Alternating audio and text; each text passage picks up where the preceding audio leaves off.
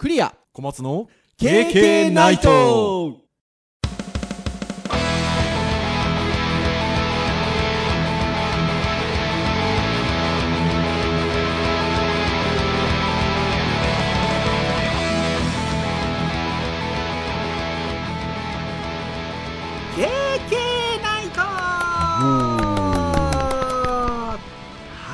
ことで第335回の配信でございますお届けをいたしますのはクリアとはい、小松です。どうぞよろしくお願いいたしますはい、よろしくお願いします。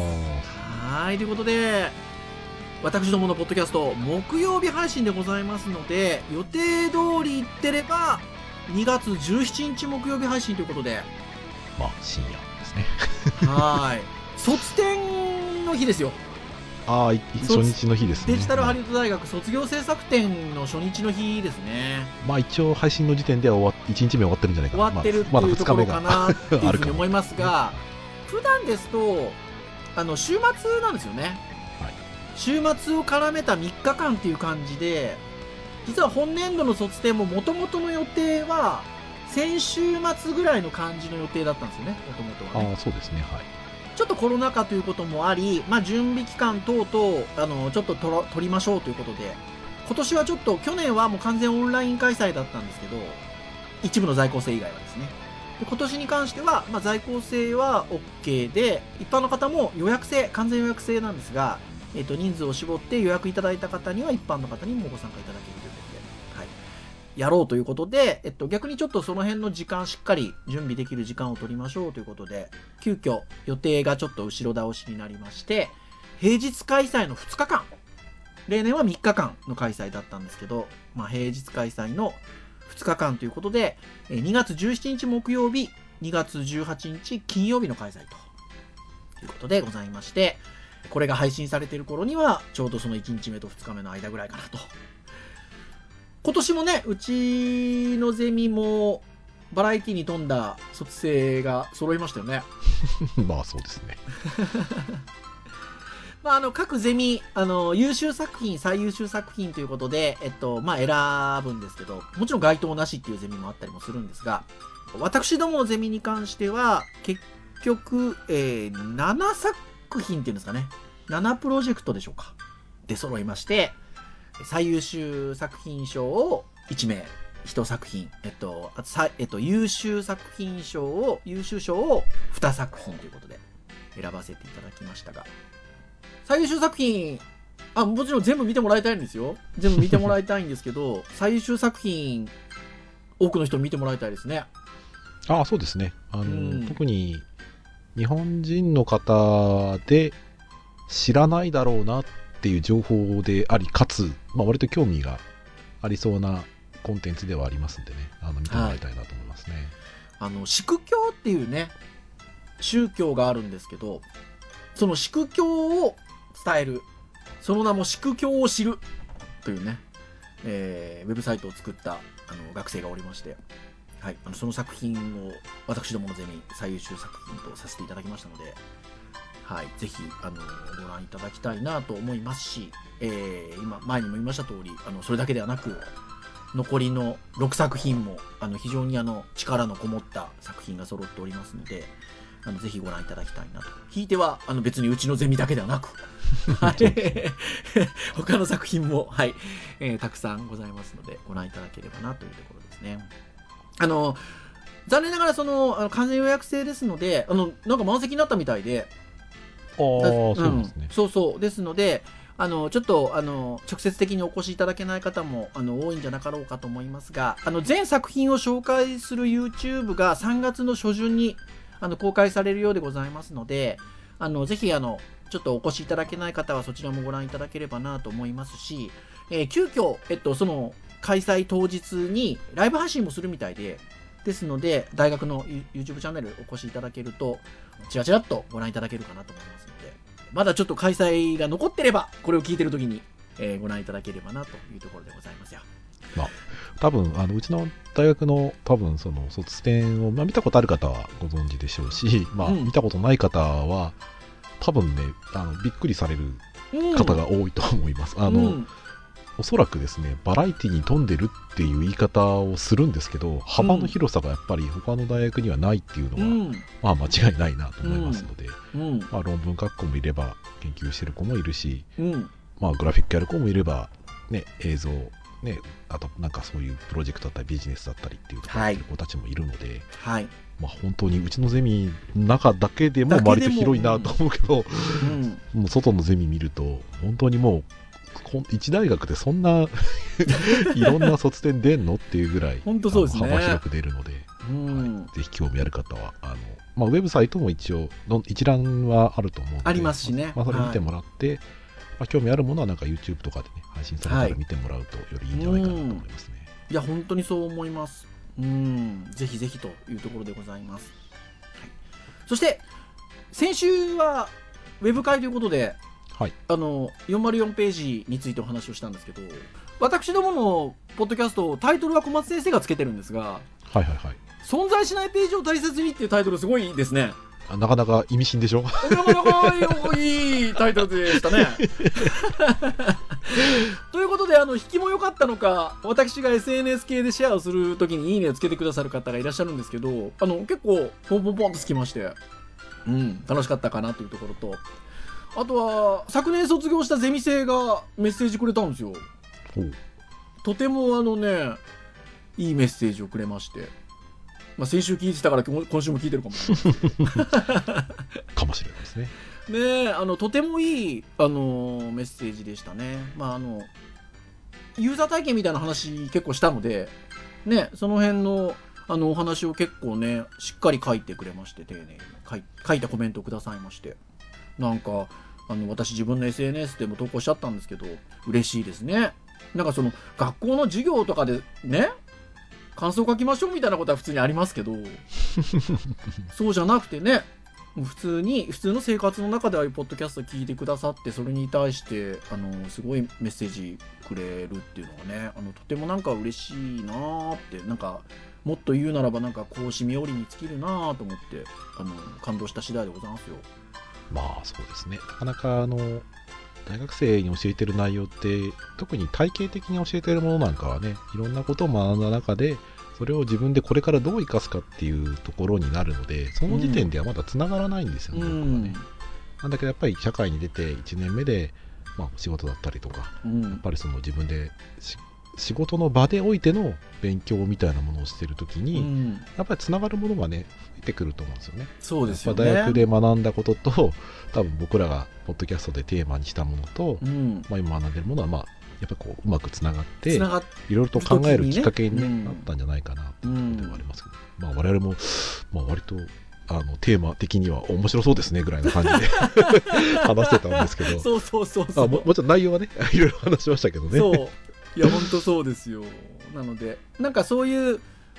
人それぞれねそれをあのぼ私どものポッドキャストを聞いてくださるタイミングだったりとかあのみたいなところでねあのそういうふうにあの感じてくださるあの回が全然違ったりするんでしょうけどご縁があるのがとてもいいなって思った次第ですけどそれを受けてだから今週とかどうすんのよって話なんですよ。どうすんのよってこともないんですけど考えたってしゃあないんですけど。全然ねあのターゲットが違う感じがしますけどね。そうそうそう。毎回毎回。ねであの今週で言うとガジェットハードガジェット会っていうまああのくくりの会の順番でございまして、まあ、考えてもしゃあないのであの、まあ、ハードガジェットの会の話をするんですけど。はい。今日はですねあのちょっとあの1ヶ月ほど遅れちゃったんですけど毎年ですね、えっと、私どもあのこの時期っていうか年明けたこの時期ってセスの話してるんですよね。皆さんセスってわかりますかね？CES って書くんですけどセスと言いましてまあアメリカで開催されているまあ大きな家電見本市っていう言い方ですかねまあそうですねはい。が、えっと、ありますと。えっと、ラスベガスでね、開催がなされてるんですけど、昨年は、まあ、あの、コロナ禍ということがあって、リモートになったっていうことなんですけど、えー今年は、え2年ぶり対面イベントとしての実施ということで、まあ、ラスベガス、1月の半ばぐらいですかね。いはい開催されましたと。まあ、ただし皆さんもご存知の通り、今、オミクロンが非常に流行っておりますので、イベント自体は対面イベントだになったんだけど大手企業さんだったりとかメディアさんはリモート参加に逆戻りというところでえ腹の幕開けだったというところのようでございますが結構今年もあのいろんな面白い製品が、えー展示されていたようで、まあ、各メディアさんがですね、あの、セス毎年まとめてくださるんですよね。こんなのありましたよ、あんなのありましたよ。私たち毎回言ってるかもしれませんが、行けるもんなら行きたい。そうですね。まあ、なかなかでもちょっと難しいなっていうところで、こういったちょっとメディアさんの記事を参照させていただきつつ、あ、これ面白いね、あれ面白いねとかね、こうだね、ああだねって話を毎年させていただいてるので、今年もそれでいこうかと。いうところでございます。ですので、今日はセス2022について、ちょっとゆるく語っていこうかなというところでございます。はい。さて、じゃあ、ちょっと参照させていただきたいなというページなんですが、えーギズモードさんですね。えーに、えーまとめの記事が上がっておりまして、感動をありがとうセス2022ベストガジェットチンガジェット総まとめということで記事が上がっております。ここにいくつか商品紹介、製品紹介があったりしますので、ちょっと全部紹介してるとあれなので、当然皆さんこの記事ご覧いただきたいんですけど、この記事の中からちょっといくつかつまんで、はい、あのお話をしていきつつという感じで進めていきたいなと思っております。あ、ちなみに全然関係ない話なんですけど、はい。ギズモードさんはよく私ども好きで参照させていただくんですけど、同じように好きで参照させていただくテッククランチさんとEngadget Japan さん？閉じるみたいですね。ね、あの、クレス先生からメッセージもらってみましたけど、え、3月に終わるの？って。3月に終わって、新規投稿が3月に終わって、5月にはサイトを閉めるとうん。いうことみたいで、そのあの両サイトが同じ、日本だと同じ会社が運営してたみたいですね。はい。うん、ということで、ね、アップル製品とかね、見るときに Engadget さんはね Engadget さん。使ってましたよね。多分私がうん、よく聞いてるポッドキャストさんも、あのそれこそ、 TechCrunch さんなんかもよく参照されてたので、うん、僕ら多分初期の頃は TechCrunch の方がよく見てた気がしますけどね。え。うん。いやー、そんなことになるんだって思いましたが、まあちょっと話それましたが。はい。はい、えー今日はギズモードさん、はい、っていう感じでございますけれども、いくつかありますが、もうぶっちゃけ聞きましょうか、先生、なんか気になるやつあります？そうですね。まあ、今回はがっつり見てないじゃ見てないんですよね。じゃあ、僕から行きましょうか。はい。僕僕、このサイトで気になったのは、一番最初に上がってるやつですよ。ああ BMW まあの車なんですけど、車、こいこれは EV ではないですよね。あでも EV なのかな？ひょっとしてまあ走るのは。やっても不思議ではないと思いますけどね。あのただここで話題になってるのはこの BMW の車色が変わるカメレオンということではい BMWiX フローと読むんですかねはいはい。なんと車体が e インクで使ってる技術の応用で要はボディの色を変えられると白と黒を行ったり来たりって書いてあるのではい。その他のカラーには変わらないのかな？まあなんかここの記事だとそんな感じで書いてありますね。ねえ黒と白を行ったり来たりするだけなんだけどまあ例えばね暑い日は白にすると光を吸収しないようはいはい。にねでこうちょっとかっこよく決めたいぜという時には黒にするとかねみたいな感じでカメレオン的に使えるという なんかスパイ映画とかで使われそうな。でやっぱ 話 BM ね BMW さんなんで車体もかっこいいんですよねかっこいいですね。この写真とかかっこいいですね。とてもかっこいいですねただ新車に正式なオプションとして加える予定は今のところないと いうことみたいででも面白いですよねそうですね。面白いですね、これに関してはね。これだって進んでくれば要はデジタルでっていう話なので別に白と黒と言わずねカラーモード入れたら入れ替えられるとかね FF6600 って入れたらオレンジになるとかねまあまあまあまあまあ、そうですね。みたいなところで言うとでもなんかあのとても面白いなと思いますねなんか直接的にその車の色が変わるってこと自体はさっきみたいなねちょっと火を集めやすい云々はあるんでしょうけど直接的に機能的なことで言えばそんなに関係はないじゃないじゃないですか。でも、まあ、多分、まあ、うん使ってる技術で言うと e インクってことはあれですよね。その白黒の僕あのいわゆる電子リーダーのあそうそうそうそうそうそうそうそうそう。白黒のやつで、うん。明るい日の下でも白と黒がはっきりと見えるあそうそうそう。だと思いますよ。ね。でも白と黒を行ったり切ったりするだけですって書いてあるんですけど e インクの機能的なことで言えばあのいわゆるグレーはいけんのかなって若干気がするんですけどどうなんですかね。まあできるんじゃないドット、ねドットでやればね。電電子リーダーはそうですもんね。あの、うん。黒の会長はありますもんね。そうですね。だからその辺はあれじゃないですか。あの解像度の問題というか、うんまあ、やっぱりそのライトと明るいところと明るくないところが1ドットだったらね消費電力であったりとか、うん。技術的な部分も全然問題ですけど複数ドットの場合はやっぱり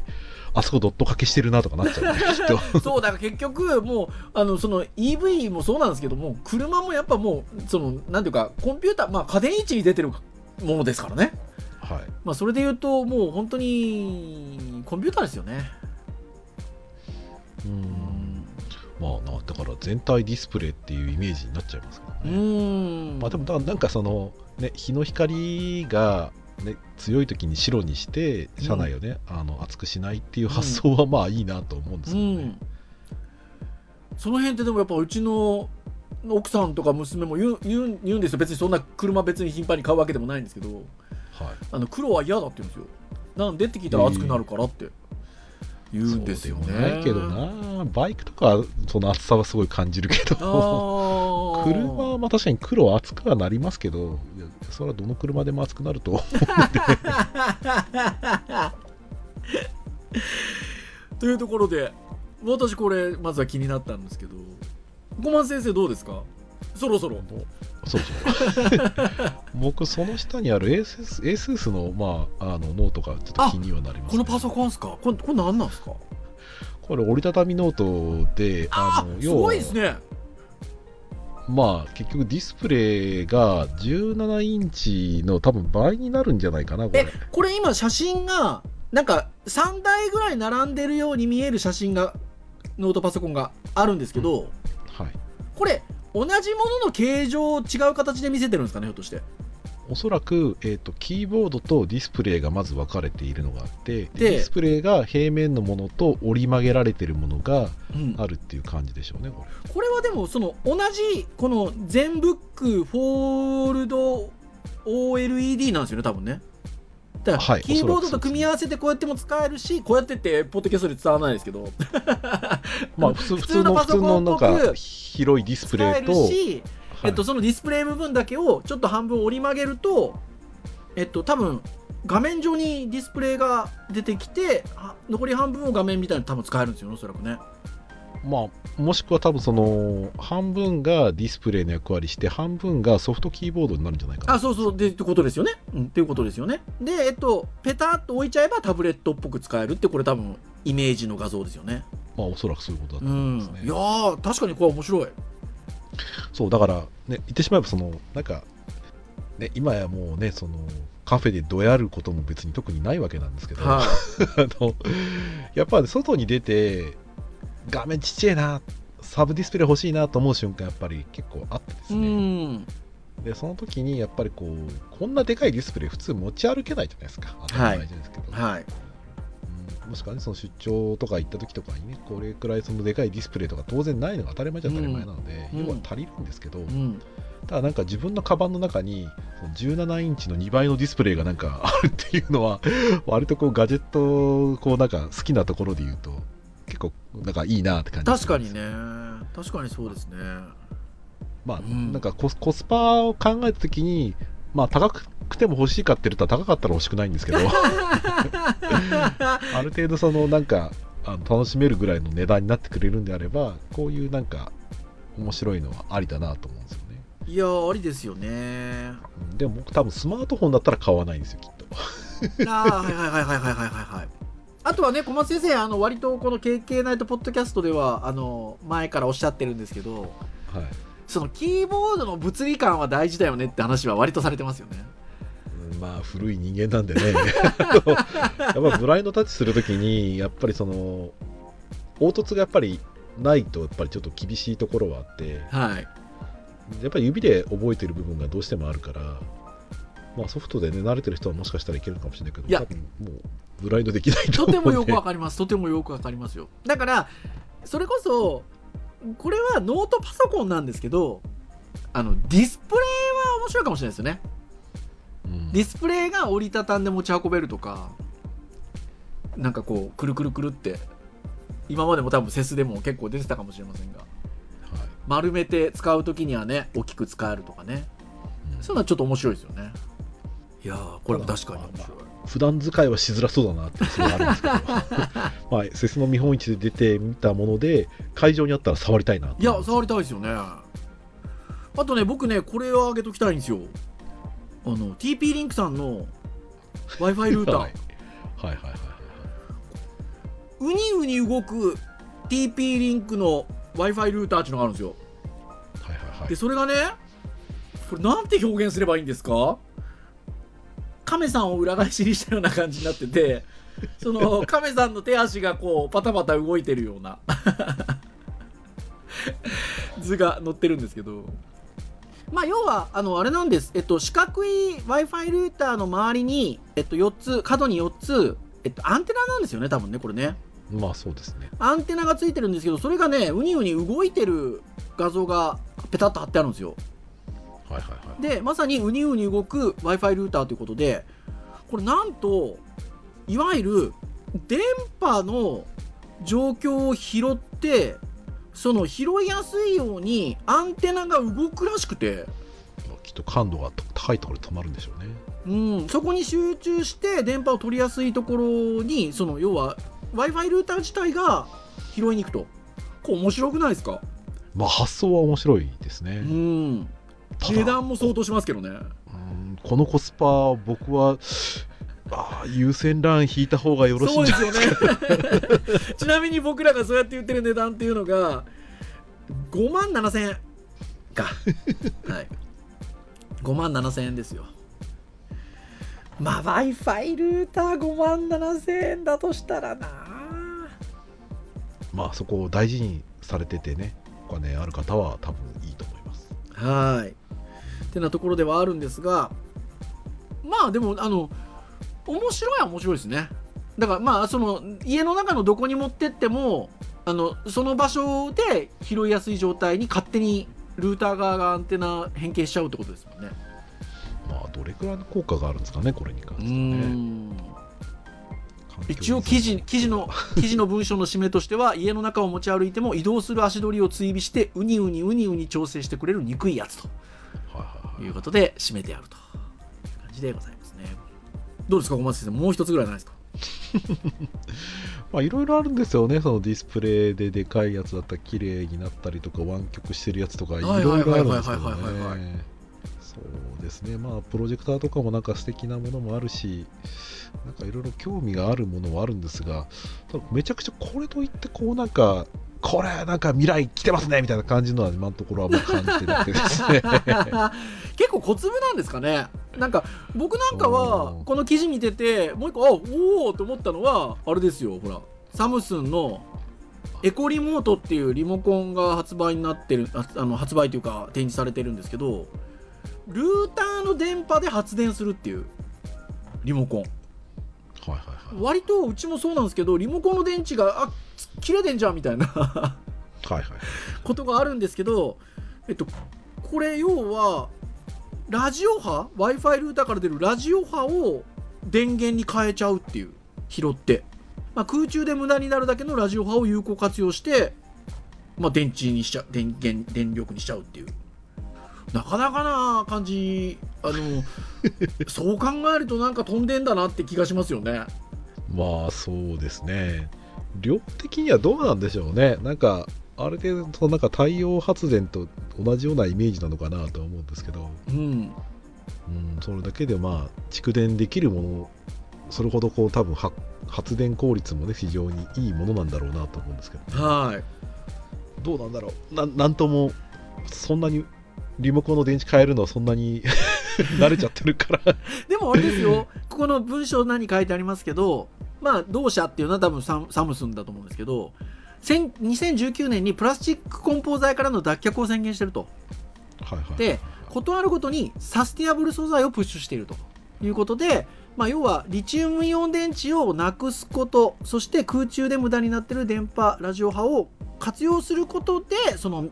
そのことに対してコミットメントを果たしているということなのでまあねっていうところはありますよね。まあ、継続的なね社会を目指していくっていうところでいうと、無駄をねリリチウムイオンとかを使わなくてもいいよ電池をね使わなくてもいいよっていうところはまあいいと思いますけどねはい。ってな話が出たのでちょっとそっちの話に話題移そうかなっていうふうに思うんですけど、はい。あの日経 X トレンドさんの記事であのセスに関しての文章が上がってるんですけどこれでも記事記事としては2月16日ということで配信の前の日。まあ収録当時ですね、収録日です。もうはっきり言うと。はい。の記事なんですよ実は。はい。まあ一月経っての記事なんですけどはい家電見本市セス2022まとめ記事時代はサステナブル。IT は脇役っていう見出しになっておりまして、まあ、まさにね今ちょっとちらっと言ったあのサムスンのリモートコントロールリモコンもそうなんですけどなんかそのサステナブルっていうキーワードは強かったみたいですね。うーん。ね持続可能性ってやつですよね。そうですね。なので、企業のね、社会的責任として環境に、環境に配慮してますっていうのは、まあ会社はね、まあやっぱり企業としては、あの、アピールはするんですけど、なんかそうした付帯的なものではなくて、まあ事業の中核としてサスティナブルを位置づけている製品が割と多かったということで、今年は。いうところのようですね。まあだから、EV なんかもねガソリン使わないっていう意味で言うとまあそこにあるそこなんでしょうしみたいですよまあまあでも非常にいいことだと思いますけどね、うん。やっぱりあの僕もウェブ業界でねそのアクセシビリティの話とかやっぱりいろいろ勉強してる時とかに何が難しいかっていうと、ん。その見た目うん。機能うん。的なところ何も変わらないのにお金かかるんですよみたいなね、はい。でそれって結局何の何のためにやるのって言ったらその見てもら見てくれる人を平等に扱いましょうっていうところで多くの人に対してのコンテンツではなくていろんな人に対して平等に情報を与えましょうっていう観点なんですよね。うん。でもそれって利益をねその生むところからしてみたら利益の話が出なければそこにかけるお金ってどこから出るのっていう話とかになりやすいんですけど、うん。企業がそういう意味だとうちはこういう社会に対しての責任みたいなものをあの感じていてあの自自身でこういう活動していきますよ、はい。言ってしまえばアクセシビリティをサイトにやっていきますよレポートも出しますよっていう宣言を会社自身がすることが大事だって話を結構していて、うん。でそうすることによってちゃんとそのやる理由ができてきたりするんですよ、はいはいはいはいだから多分こういうことって非常にその社会的意義があるよっていうことがきちんとその評価される時代にならないと、うん。あの正直にやってるところはあのなんだろうな。あの非常によくわかんないけど高くて。あの機能変わんないんだけどみたういな、ん。でそうじゃなくてやっぱそこに非常に価値がある。で社会貢献をしてる。買う人もそういったところの目線が育ってるっていう捉え方をするんであれば非常にいい話ですよねこれはね、うん、いや本当そうですね。まあ、だから、えっと、会期中にそのセスの中での講演っていうのを聞いていると、まあ、本当にあのどの会社の話を聞いてもメインのテーマはサステナビリティということで、はい。まあ、サステナブルの延長線上のビジネスとして二酸化炭素の排出を抑制できる、まあ、電気自動車 EV ですよね、まあ、自動運転があると。でまあそこのさらに大きな器であるスマートシティ。トヨタもね富士山の下でやろうとしてますけど。ね。あとは、えーメタバースですよ。あとフードテックですよ。うん。っていうあたりがまあ出てきてるっていうところでしょうかね。なんでもわかんないな。スマートシティメタバースフードテックって逆に電気使って二酸化炭素出るんじゃないのって思ったりもするんですけどね。どの辺でこう持続可能なところにつなげてまあどうなんですかね。うん。今よりも少ないっていう感じになるんですかね。ねっていうところでしょうね。まあ単に収益の最大化を目指すだけでなく各社が社会の中の存在意義を改めて見つめ直そうとしていると感じるということですね。まあそんな説なんですけど今回の説に関しては日本企業の存在感が薄かったというところで、まあ、これね私ども実際に足を運んでないんでね前がどうだったとか今がどうだってことはなかなか 私たちは時間を持って話はできないんですが。はい。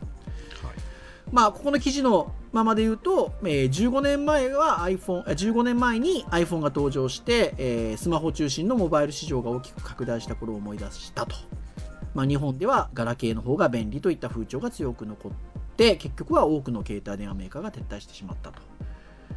いうまあ話が出ていて。で、まあ、今回の説で発表された EV で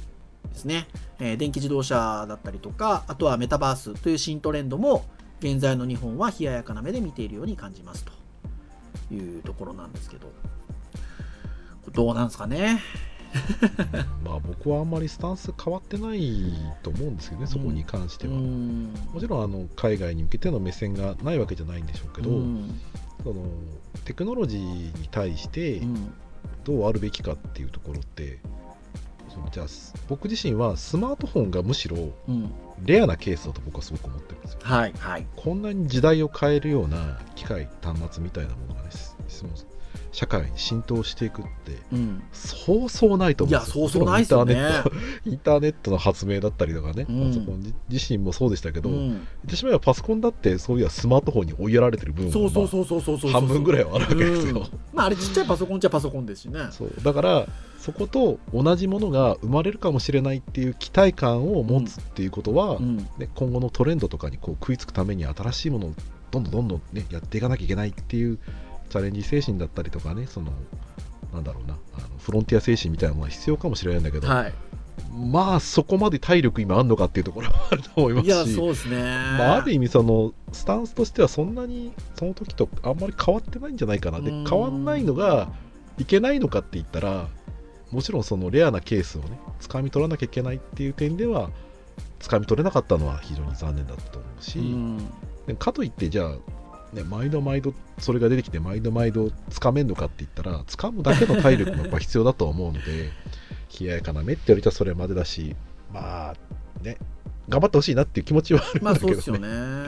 あとはここその並列されてるのが EV っていういわゆるこう電気自動車とメタバースっていう新トレンドってこのキーワード2つを並べてるんですけど、はい。これ EV とメタバースだいぶ違うかなと思ってて。はいはいはいはい。EV はどっちかっていうとねもう割とこう現実的なラインとしてそっち向かってってる感があるじゃないですか。ガソリン車どうしようみたいな話があったりとかってありますけど、はい。ちょっとまたそことメタバースはちょっと若干ね違うかなっていう感じがしますよね。まあ毛色は違いますね。そうそうそう。だからまあ EV はあの現実的なそれこそサステナビリティみたいな話っていうところで言うとあのまあ目指す目指される未来なんだろうしあの実現していくめじ未来なんだろうなって気がするんですけどメタバースがねどうなのかなっていうのはちょっと思いますよね。まあなんとなくそのセスの発想で言うと、うん。まあどっちかっていうと僕はそのセスらしいっていう意味で言うと EV なんかはねセスらしいっちゃセスらしいと思うんですよ、はい。まあ、家電っていう言い方をするとちょっとあれですけど、うん。あのいわゆるハードから新しいテクノロジーを持って新しい未来だったり便利だったり幸せな生活をね、うん。増やしていきましょうっていうところのアプローチって昔からそんな変わってない気がしていて、メタバースに関してはどっちかっていうとそのそのメタバースの空間をどう生かすであったりとかっていうところって、どっちかっていうと僕はもうビジネス目線の部分でうん。入ってきてるところが今は多いと思う今はね、うんうん。一般的なコミュニケーションで生活が豊かになるかっていうとちょっとまあメタバースに関してはねやっぱり何個もやっぱりあの過去に存在していてそうそうそうそう。過去と今ではもちろん状況が違うのは分かってはいるんですけど、うん。ただまあ期待するコミュニケーションだったりとかそのメタバースっていうものにどう参入していくかっていうのは、まあ、単純に僕なんかはその想像はしづらい。そうですね。まあ、まあ、教育うんそうね。ね。教育現場なんかで生かす方法なんかはあるのは分かってはいそうるんですけど。そうそう。だからリアル結局ねまあ拡張現実みたいな言葉もありますけどあのリアルをどう捉えるかって考えた時にそこが今の形のメタバースが果たしてどうなのかっていうのはまあまあまあどうなのかなってとこですよね。うん。そうですね、まあ、編集会議とかにやっぱ話してた、ね、リアルであるっていうのはどういうことなんだろうかっていうところのやっぱ話になると思いますし、うん。メタバースの空間そのものがリアルを僕は阻害する部分があるって話をやっぱりそうですよね。時にしていて、ううんんアバターを使うっていうのは一つ非言語コミュニケーションは生まれるんだけどただその相手がそこにいるっていう想像力を奪うフィルターにもなりかねないそうそうそうそうあるんですそうですよね。面白さはあるんですけどね。だからそこで言うと、まあ、前々から私どものポッドキャストでも言っているその例えばオービスみたいなあの音声でのまあねコミュニケーションっていうんですかねそのあの、まあ、バーチャルオフィスって呼ばれてる携帯のものですけど、うん。その方がね小松先生も編集会議でおっしゃってましたけどその声だけのコミュニケーションということで言えば、えー、と相手話してる相手を想像するのは自分の脳なのでリアルなんですよね。そういう意味ではね。そう。だからそこがねうん。そうオービスなんかでねすごくいいなと思うのは、うん。音声コミュニケーションっていうのはさっき言ったリアルであるっていう相手の想像させるっていうところで視覚が奪われてる以上相手を想像するのはものすごくリアルなはい。ものになると思うので、ただ音声だけっていうのは非常に情報が少なくて通常のコミュニケーション実は阻害されかねないんですけど、オフィスがいいのってあの 2D の画面でお互いに位置関係が分かるっていうのが、その相手がそこにいるだったり空間的な認知みたいなものが非常にこう想像がしやすい、はい。想像しやすいツールなんですよ、うん。言ってしまえばリアルを、うんうん。う んだから非常にねバーチャル空間で 3D の,、ね、あのモデルが動くっていうのは言ってしまえばあの僕らの想像力をある意味奪ってうん。表示を提供してくれてるわけなので、まあ、それゆえのコミュニケーションそれゆえの面白さみたいなものは存在するもののリアルかっちゅうたらリアルな部分は一部フィルターかかって阻害してるよねっていう 感じはすごいちょっと最近は思うようになりましたそうなんですよね。だからなんかその表層的な何かこうメタバースって今そのバズワードですけどそれこそ。あのとらわれるとなんかちょっと難しいのかなっていう感じはするかな。うん。あのでもその体験としてねあのとてもそういう体験って面白かったりもしますしあのそれをもって何をどうするのかっていうことをなんか考えていかないとあのなんかいつものようにお祭り騒ぎで終わって はい、はい、それまでよっていう感じかなっていうところはしますよね。そうだからあのメタバース自身は僕も全然期待してるし、うん、うん否定はしないんですけどただ今僕らが想像できてしまうような 3D 空間だったりとかねアバターみたいなところで終わっちゃうとあまり期待はできなくて、うん。まあ、オビスなんかね音声とその 2D の位置関係、まあ、それだけなんですけど、うん。ある意味僕発明だと思うんですよ、それって、はいはい。うん、そういうなんかあの僕らの想像力だったりリアルをねやっぱりその持たせてくれるうん。コミュニケーション方法っていうのはまだあると思うんですよ、うん。僕らが知らないだけで、うん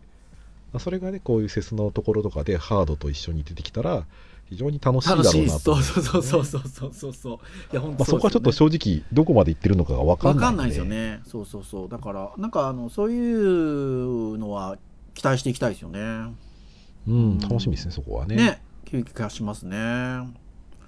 てなとこでしょうかね